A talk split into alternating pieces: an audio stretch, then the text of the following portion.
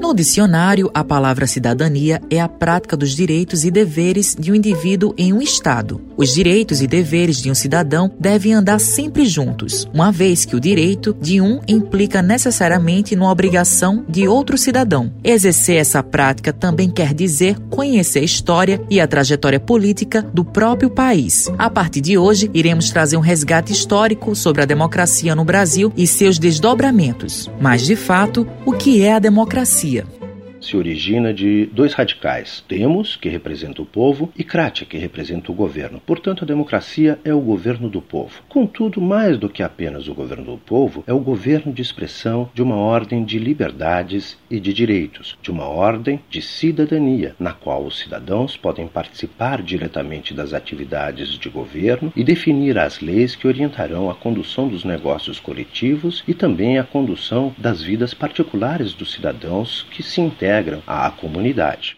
Esse relato é do cientista político e professor da Universidade Federal da Paraíba, José Artigas. O pesquisador pontua sobre a experiência democrática em alguns pontos históricos. A experiência democrática da Grécia helênica vai ser, em alguma maneira, reproduzida na Roma republicana. A República Romana vai inaugurar o princípio da tivita, que é o espaço de deliberação sobre o que é comum e dos interesses coletivos e que dará origem à palavra cidadão e cidadania. Na Grécia, a participação dos cidadãos era direta, contudo, apenas eram cidadãos os proprietários. Por isso, as mulheres, os jovens, os escravos, os não proprietários não tinham qualquer tipo de ingerência sobre a definição definição dos negócios coletivos.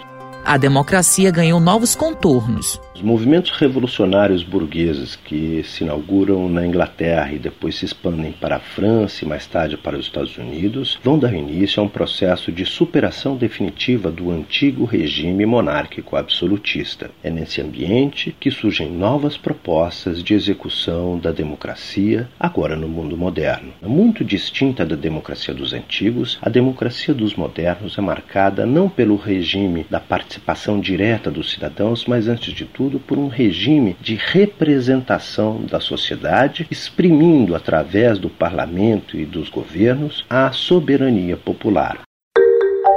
O estudioso comenta que, no âmbito da democracia, há possíveis conflitos, porém, eles são resolvidos através do diálogo e do consenso. A justiça emana da soberania popular, não da soberania do rei, nem da soberania de Deus. E as leis são a representação da vontade popular e do desejo de promoção do bem comum e da paz. Quando nós falamos em democracia, nós falamos exatamente em um sistema de governo em que há conflitos, esses conflitos são expressos na arena pública e são resolvidos através de soluções consorciadas e consensuadas por meio da razão. É através do diálogo que se constrói constrói estratégias comuns de desenvolvimento coletivo para todas as sociedades, impedindo assim o exercício do arbítrio, quer do governante, quer das maiorias, porque democracia não é nem nunca foi o governo das maiorias. Democracia, antes de tudo, o governo das maiorias, garantidas as liberdades e direitos das minorias.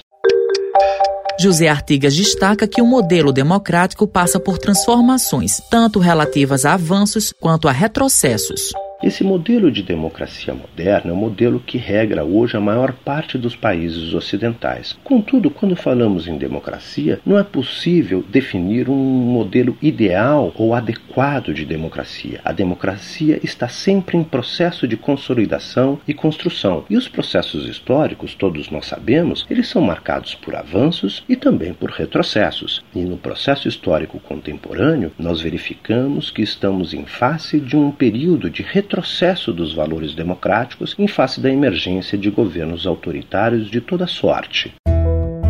Já em relação ao Brasil, o pesquisador analisa como foi o processo democrático. É bom lembrarmos que a história brasileira é marcada antes pelo autoritarismo que pela democracia. A democracia no Brasil foi sempre a exceção. Nós só tivemos dois pequenos períodos democráticos na nossa história. O período que vai de 1946, quando da promulgação da Carta Constitucional Democrática, até o golpe civil-militar de 1964. O golpe civil-militar daria fim ao rápido e conturbado período democrático brasileiro de 46 até 64. A democracia de fato veio se consolidar em 1989. Após a ditadura militar, nós tivemos um longo período de violência, de intolerância, de censura por parte do Estado. A redemocratização só vai se consolidar com a promulgação da Carta Constitucional de 1988 e com as eleições diretas para a presidência da República ocorridas em 1989. Desde o período da redemocratização, apenas dois presidentes concluíram plenamente seus mandatos. Fernando Henrique Cardoso e Lula. Collor sofreu impeachment e Dilma Rousseff também sofreu um impeachment motivado por um golpe parlamentar e antidemocrático que abriu caminho para a escalada autoritária que nós estamos vivendo hoje. O cientista político José Artigas ressalta que há uma tendência mundial de figuras autoritárias. As eleições têm dado origem a governos autocráticos, governos que negam os valores democráticos da igualdade, da justiça, da razão como normas de conduta e, por isso, abrem caminho para toda sorte de arbítrio. É exemplo de Viktor Orbán, é exemplo de Donald Trump. É em meio à crise da representação dos partidos políticos, dos poderes de Estado, das instituições corporativas de organização da sociedade civil que avança a escalada autoritária. O pesquisador explica que, mesmo em tempos de instabilidade política, a democracia garante direitos essenciais aos cidadãos. A democracia é uma produtora da paz a partir da verificação e reconhecimento dos conflitos. Quando se nega o reconhecimento das necessidades e das demandas das minorias, não há possibilidade de construir uma alternativa democrática e popular referenciada na soberania do povo. Já diziam os pais fundadores da democracia norte-americana que o preço da democracia é eterna vigilância. Democracia só se constrói com diálogo e com razão, com tolerância e com respeito às liberdades e aos direitos, não apenas das maiorias, mas também das minorias. No próximo episódio da série Cidadania, um percurso histórico sobre a democracia brasileira, vamos falar sobre as definições dos poderes dentro do âmbito democrático, com os trabalhos técnicos de João Lira, produção de Raio Miranda, gerente de jornalismo Marcos Tomás, Matheus Silomar para a Rádio Tabajara, emissora da EPC, empresa paraibana de comunicação. Viva mata, viva mulata,